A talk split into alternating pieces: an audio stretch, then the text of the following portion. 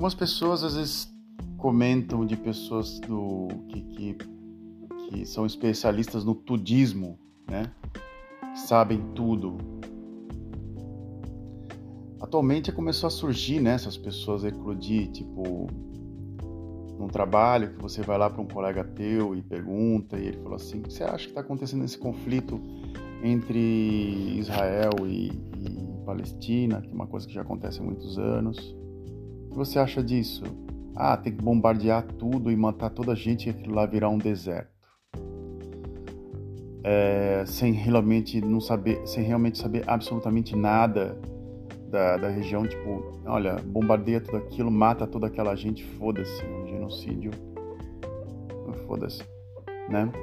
Isso entristece, entristece muito porque você vê que a ignorância, né, ela pode ser muito mais forte que uma, uma, do que uma pessoa sábia é, que está estudando e de repente o ignorante ele responde de uma maneira no qual ele dá uma resposta é, vazia, mas ao mesmo tempo com poucas verdades e ele consegue literalmente convencer por, com poucas palavras, usando meias verdades às vezes.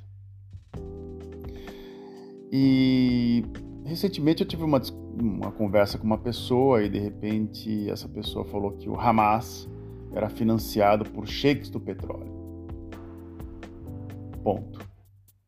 E eu falei assim, bem, eu não sei absolutamente nada do Hamas, eu vou pesquisar um pouco. Não, não, você sempre precisa pesquisar, eu sei disso. Mas onde você viu? Não, não, eu vi. Mas onde você viu? Qual foi a tua fonte? De onde você tirou essa informação? Aí a pessoa trocou de assunto. Então, essa especialização do tudismo assim é um saco, porque todo mundo acha que de repente acaba a guerra da Rússia, a pessoa é especialista em Oriente Médio. Começa uma pandemia, a pessoa põe o jaleco de médico.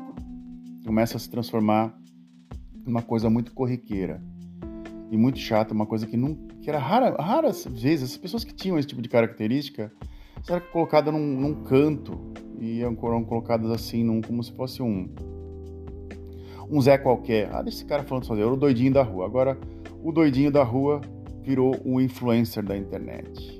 Olá, como é que vocês estão aí? Tudo bem? Eu não sou, eu não sou doidinho da rua.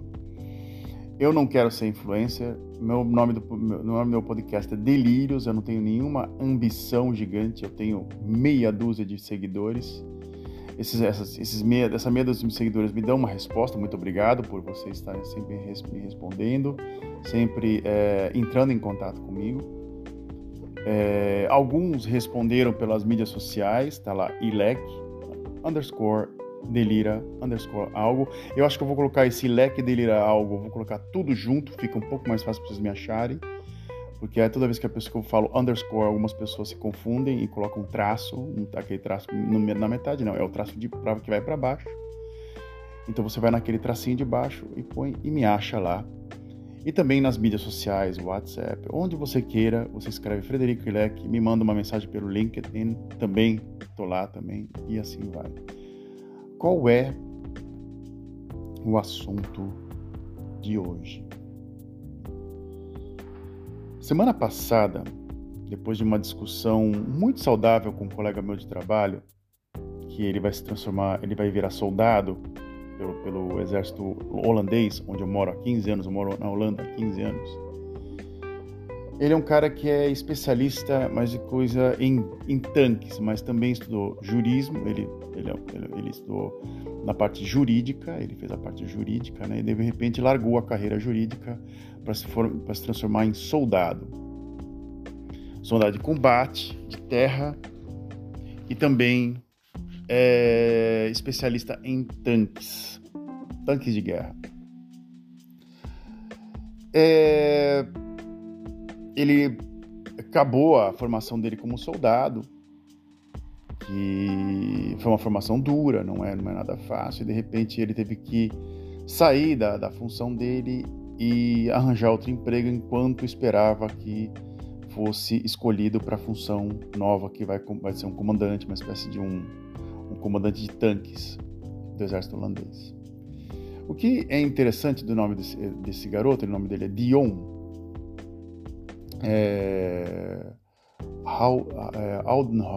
Aldenhausen, ele trocou a vida dele por, uma, por mais ação e começou também não ser um soldado raso, mas ser um soldado alto, com conhecimento. Então ele gosta muito de coisas de guerra, literalmente ligadas à Segunda Guerra, ligadas ao governo alemão, à formação do, do Reich, né, que é uma das coisas que às vezes eu acho um ninho de ves é um vespero que eu mexo de vez em quando e me deixa triste porque vê a figura de um de um, uma espécie de um ditador que atualmente é copiado descaradamente por alguns algumas figuras patéticas políticas e consegue literalmente um um destaque violento usando técnicas, né, desse cidadão. Tem um filme chamado Er ist wieder da, que é um, é um filme alemão, tipo, olha quem, olha quem voltou, ou olha quem chegou, olha quem está aqui. Ele simula Adolf Hitler voltando a um Berlim de 2011, 12, por aí. Acho que até um pouco mais recente. Você pode ter colocado 2023. Ele volta e o que chama atenção no filme é que algumas cenas, quando colocam ele no, no, no, no portal, no portal de Brandenburg, é, o ator que está vestido de Adolf Hitler, ele literalmente nada daquilo, dizem, dizem eles, foi é, combinado. As pessoas que estavam no, no portão de Brandenburg interagiram com o ator de forma espontânea. É de assustar. O filme no final é um livro, isso é um livro, depois o filme no final assusta. Assusta. Começa com uma comédia pastelão e vai para uma coisa muito séria no final. Ou seja, os alemães ainda não sabem fazer humor. Os alemães não fazem humor. E isso é fato. E isso é um fato é, concreto. Não, não, não, não, não, não vamos aqui discutir sobre humor na Alemanha. É uma coisa que literalmente não existe mesmo. Não tem graça. Mas no final, o filme não tem graça no começo. Mesmo. Você tem vontade de sentar se sair do cinema, parece um filme de trapalhões. E de repente o final entra para uma situação extremamente séria, extremamente profunda, no qual eu não vou dar spoiler. Assiste no Google Play, assiste onde você quiser. Esse garoto chamado Dion, eu tentei dar uma volta gigante voltando aqui pro Dion. Depois de uma discussão que a gente teve sobre racismo, sobre antissemitismo, sobre clichês de, de, do, do, do, dos judeus, sobre clichês dos alemães, sobre clichês dos holandeses, ele resolveu falar assim: é o seguinte, vamos a um campo de concentração em Vrucht, é, perto de Nijmegen, na cidade da Holanda, mais ou menos 150 quilômetros de onde eu moro. E lá você vai ver o que, que, literalmente foi um campo de concentração e um campo de concentração holandês. Primeiro momento, eu não queria ir, mas eu falei, eu preciso ir, eu preciso entender isso. Eu preciso que o que foi essa máquina de destruição? O que você condenar um povo, que até o, o próprio Brasil faz hoje, tranquilamente com alguns povos, algumas pessoas, como você pode condenar e literalmente exterminar pessoas numa facilidade gigante. Eu falei sim e fui. No caminho eu fui conversando, um monte de coisa, um pouco nervoso. E quando eu cheguei no local, era um local. É, é um museu, normal como qualquer outro, e de repente você tem uma espécie de uma coisa bem standard, bem padrão, pequena parte do campo de museu. Não é uma pequena parte, é um campo gigante. Vocês terem uma, uma são metros quadrados assim usados e e literalmente, para vocês terem uma base, a Alemanha dominou a, a Holanda em três dias. Em três dias.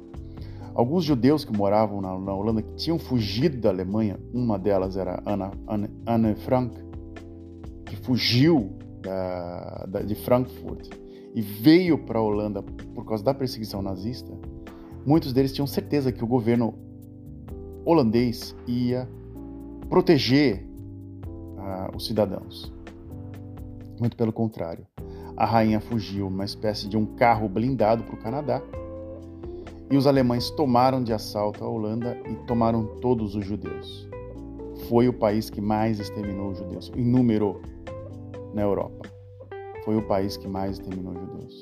Eram, foram no total 150 mil e só retornaram 15 para casa, ou até um pouco mais, acho que mais ou menos 18 ou quase 20 mil. Ou seja, em números, em proporção, a Holanda foi um dos países que mais exterminaram judeus. E os, e os, e os cidadãos holandeses, os, os judeus, eles confiavam, não vai acontecer nada comigo. E aconteceu. No que eles foram tomados das, sua, das suas casas, é, foram levados a vários campos de concentração. Um deles é da cidade de Vrucht. Eu vou tentar descrever para vocês, para mim é muito confuso ou até mesmo estranho entrar num local desse. É, é um local seco, é um local que não tem nenhum tipo de. Não, não, não, você não tem. A única sensação que você tem é tristeza. É tristeza. De falar como? Como? Por quê? Meu Deus do céu, mas como?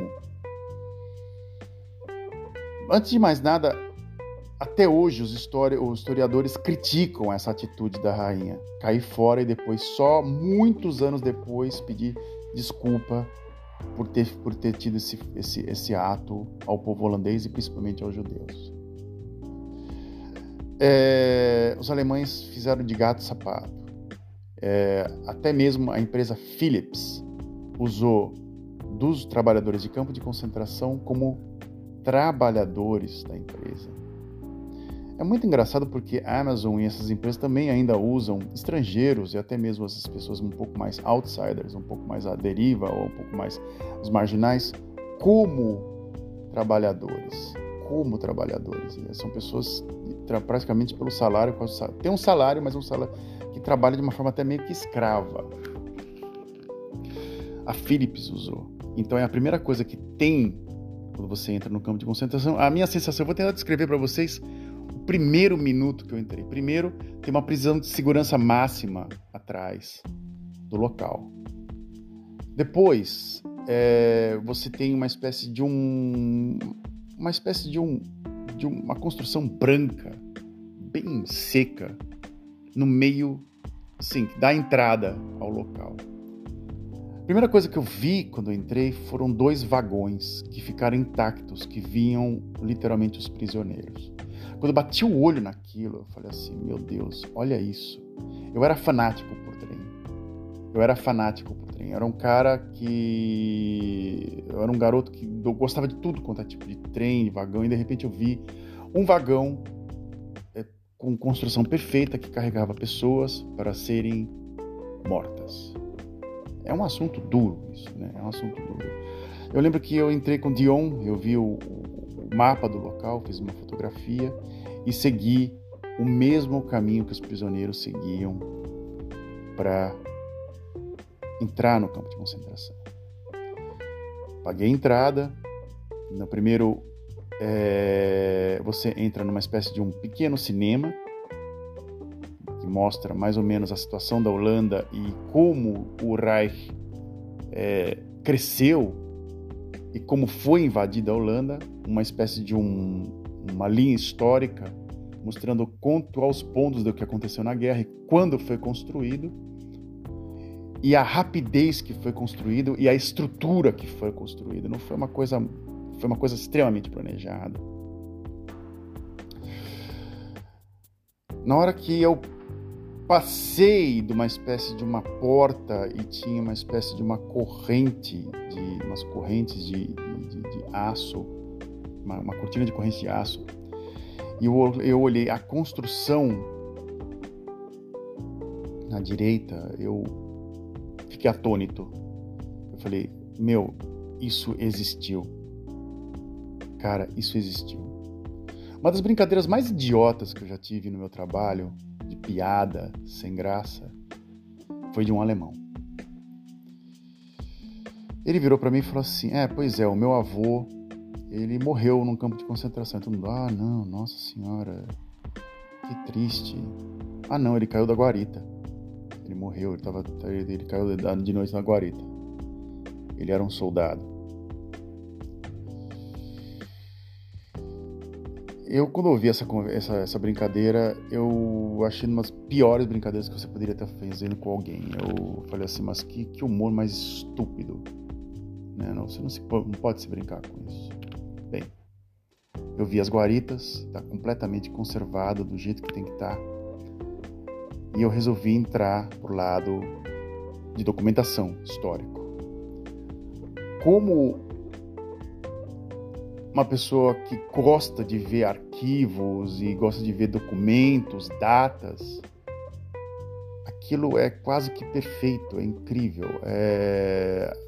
O nome das pessoas muito bem escrito, a posição dos, dos símbolos, tudo incrível, como a documentação era muito bem organizada, era extremamente organizada. Nomes, é, definições, o, preso político, o bandido, o preso, o, o, judeu, o preso, o judeu político, o, o desertor, tudo, tudo estava ali, classificado e colocado numa vitrine. Fui vendo pertences como é, violinos, bandolins, balalaicas, é, livros, desenhos, tudo num espaço muito curto. Uniforme, aquele uniforme azul e branco. É, e aí eu comecei eu comecei a ver também outros presos políticos, como um, um italiano arquista, uma pessoa do Suriname, duas pessoas do Paraguai, muitos holandeses, muitos holandeses e comecei a checar algumas coisas e ver. E aí começou a vir também um boxeador, campeão, campeão olímpico, o qual foi preso e assassinado também. Não, nesse não foi assassinado. Quem foi assassinado foi outro boxeador é, no, na, em outro campo de concentração da Tunísia, também campeão mundial. E de repente deu de cara com a bandeira nazista. E eu gelei meu, e um, tinha um fuzil da SS ucraniana e uma espécie de um quarto que simulava uma espécie de detenção, onde a pessoa ficava em detenção num lugar muito pequeno, que também existia. Depois de tanto, tanto de uma coisa tão hardcore de informação, eu resolvi seguir em direção dos quartos. Como tudo foi reformado, está tudo novo, você não tem noção do que, que era o local. Aí eu entrei, no que eu entrei existiam beliches, camas, umas camas beliches com palha na não um colchão, palha e um travesseiro, uma, assim, uma coisa assim totalmente não, não, ninguém ficava cômodo naquilo. Ninguém, ninguém ficava cômodo naquilo. Mais ou menos umas 200 camas enfileiradas. E quando você seguia, aí uma pessoa que tinha tuberculose ou, ou outro tipo de doença, existia um laboratório que fazia o exame, não tinha nem banheiro, nem nada. Em alguns é, locais simulavam é, é, eu, tô, eu, fico até, eu até perco a minha, o meu raciocínio, assim. Eu, é, ou como era o trabalho lá, pegando pedras ou coisa do gênero, assim. Então eles colocavam alguns desenhos, algumas ilustrações e as carriolas também os locais. De repente apareceu o túmulo das crianças e o nome delas que foram enterradas lá, ao lado do crematório. No que eu entrei no isso de repente você começa a ver e começa você começa a literalmente ver aquilo que você só viu em livros. E aí você entra numa outra parte que é literalmente ao lado desse, desse local das crianças, ao lado é o crematório. O crematório parece uma padaria, parece um parece um um, um, um forno de uma churrascaria, de falar a verdade com macas e de repente os corpos, você, imagina que, que, quanto cremaram, os chaminés tudo intacto, intacto. No que terminou, a gente correu e a gente foi a outro local onde foram fuzilados os presos políticos, eram metros à frente, praticamente quilômetros à frente. A gente foi até o memorial, onde um idiota pichou é, o local é, como sinônimo de protesto. Eles retiraram as pedras, reformaram as pedras, colocaram novas e colocaram de novo para ninguém esquecer. Para ninguém esquecer. Sentei e resolvi desenhar e escrever o que estava escrito no, na pedra. Porque a Holanda em si tinha, tinha a resistência né, holandesa e nela estava escrito o que o hino holandês, que é um hino é, não muito é, é, é um hino que re, é, invoca the Vaderland, uma espécie da, da, da terra holandesa, né? Então, tipo, a terra pai, né? Eles chamam aqui de Vaderland Den vaderland vertrouwen blijft, ik dood in den doet. É um holandês antigo, então tipo na minha, no meu país, no meu, no meu, eu confio e fico até morrer. O Brasil também também tem essa ou viver a pátria ou morrer pelo Brasil, né? Então também tem isso no hino holandês. Na volta foi que aí foi o que mais foi, foi o mais, eu acho que foi o golpe mais duro. A gente foi voltando e a gente foi fazendo o caminho dentro do bosque e tinha a segunda parte. A segunda parte foi o que aconteceu com o local em Vrust depois da guerra. Primeiro que uh, o exército holandês pegou a estrutura para eles, a base militar para eles que a Alemanha tinha construído. Uma base tão bem feita que num ponto dos alojamentos, eles, o alojamento dos comandantes é uma cruz alemã. Aquela cruz que é uma espécie de um, metade de um, de um quadrado, não metade de um quadrado, é um é, é uma cruz, mas é, é uma cruz, é a cruz alemã. A construção é uma cruz alemã. Lá só entra quem é do exército, né? Não é, não é aberto público, não é aberto ao público. tem outras estruturas que foram construídas literalmente pela SS, muito bem construídas, e que o exército holandês falou assim: não, isso aqui a gente não desfaz, está muito bem feito. E está lá, bonitinho. De, nem, nem nada foi retirado do local. De 44, quando terminou o conflito, 45, até 47 ou 48, aquilo foi colocado holandeses que defenderam os alemães que ou cederam informações, ou que foram fazer uma dancinha ali num, num, numa boate, e que eram pessoas que colaboravam. Então foram centenas, ficaram quatro anos lá. Pessoas que eram ligadas ao Partido é, Nacionalista Holandês, que é chamado NSB, entre outros figurões da, da Holanda. E depois vieram os Molukkers. Quem são os Molukkers?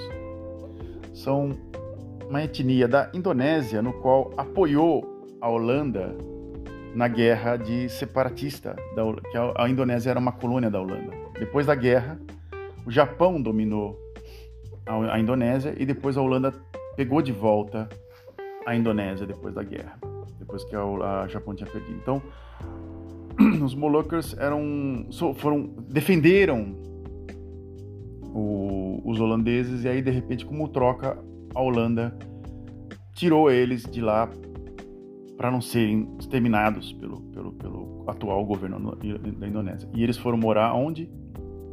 Sim, eles foram morar num campo de concentração. E, pelo incrível que pareça, depois de, depois de muitas revoltas, esse povo também, claro, lá é um meio do nada, ainda existe é, famílias Moluccas nessa, nesse, nesse local.